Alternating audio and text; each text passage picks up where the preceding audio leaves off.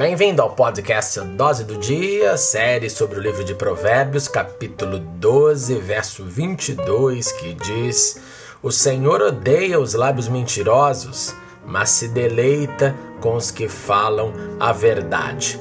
Não é só Deus que não gosta de gente mentirosa. Eu não conheço alguém que tenha prazer de conversar, de ouvir uma boa lorota. Mentira é um negócio horrível.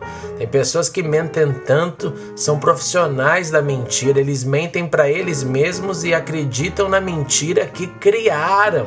Aqui o texto só nos afirma que a mentira não é apreciada pelos céus e, como diz, também não é apreciado pela terra, mas quem fala a verdade, quem sustenta a tua palavra, quem tem um sim ou um não para as questões da vida, esse sim é o que gera prazer para Deus, é esse que Deus se agrada. Então, não negocie nada de mentirinha branca, como alguns dizem. Nenhuma mentira deve permanecer nas nossas vidas, nos nossos lábios. Fale a verdade e leia Provérbios, capítulo 12.